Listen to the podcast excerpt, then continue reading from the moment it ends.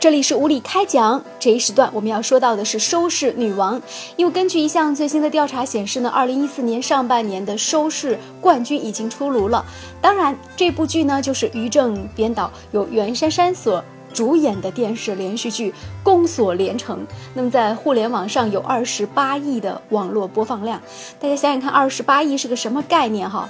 那咱们中国加起来也大概就是十六亿人口。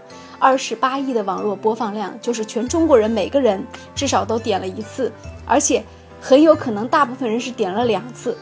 那中国不是每个人都会点击啊，所以说这个电视剧呢为什么会如此的火呢？确实是让人觉得非常的匪夷所思，而且至少在某种侧面证明，至少是上网的人都有点击过这部电视剧吧。二十八亿啊，网络播放量。那这部剧呢也被称作是一个现象级的电视连续剧。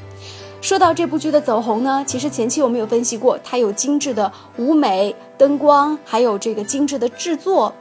但是最让它走红的，还是让大家感觉到这个一个骂战，就是很多人是来看评论的，在大张旗鼓的网络当中，让袁姗姗离开娱乐圈的呼声当中，袁姗姗是越骂越火，越战越勇。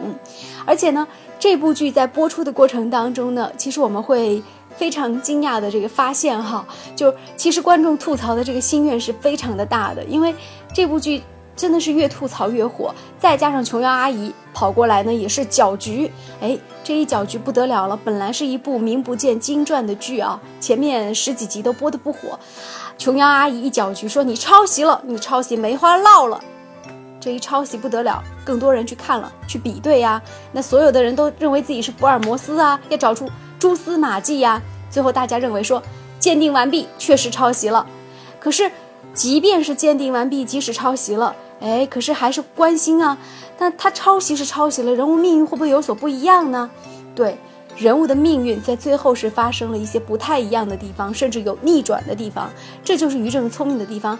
我抄你前半段，我后半段不抄了。那这样的话呢，哎，可能很多观众看的时候也很过瘾。